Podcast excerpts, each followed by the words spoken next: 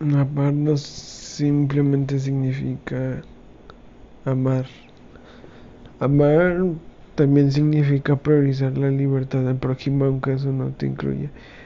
Y paradójicamente, si yo digo que, bueno, amo a mi expareja, y la verdad es que si digo que yo amo a una persona y la en verdad la amo jodidamente, no quiero exteriorizar en el aspecto de que voy a amar tóxicamente, porque pues, no, o sea, no. Si amo jodidamente a una persona, tendré la capacidad de amar a esa persona mientras está con otra persona.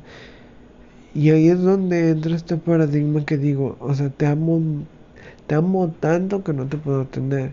Y viceversa, y amas, y quizás no se van tanto, quizás no se hablan tanto como antes, quizás una parte extraña, la otra parte no extraña, y quizás, quizás.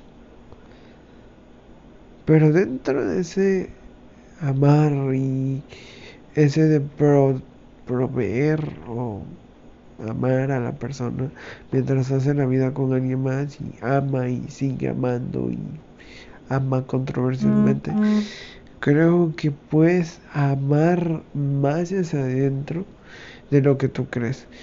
Porque el amor a la vez es una energía así insignificante o bueno, depende porque no sé cómo se le llama, ponerle nombre a eso que no puedes ver o acariciar o físicamente, no recuerdo. Pero el punto es que amar mientras amas, mientras yo te amo, es amar. Y si yo amo a esa persona, voy a tener esa capacidad para amarte mientras tú haces la vida con alguien más.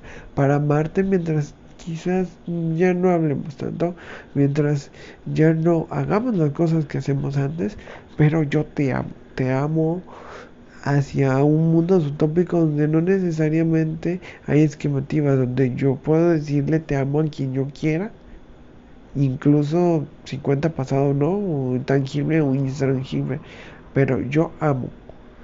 Y desde esa magia de yo amar, vivo en mi mundo subtópico, al cual llamo paz interior. Y como dicen ahí, si te da paz, a la chingada lo demás.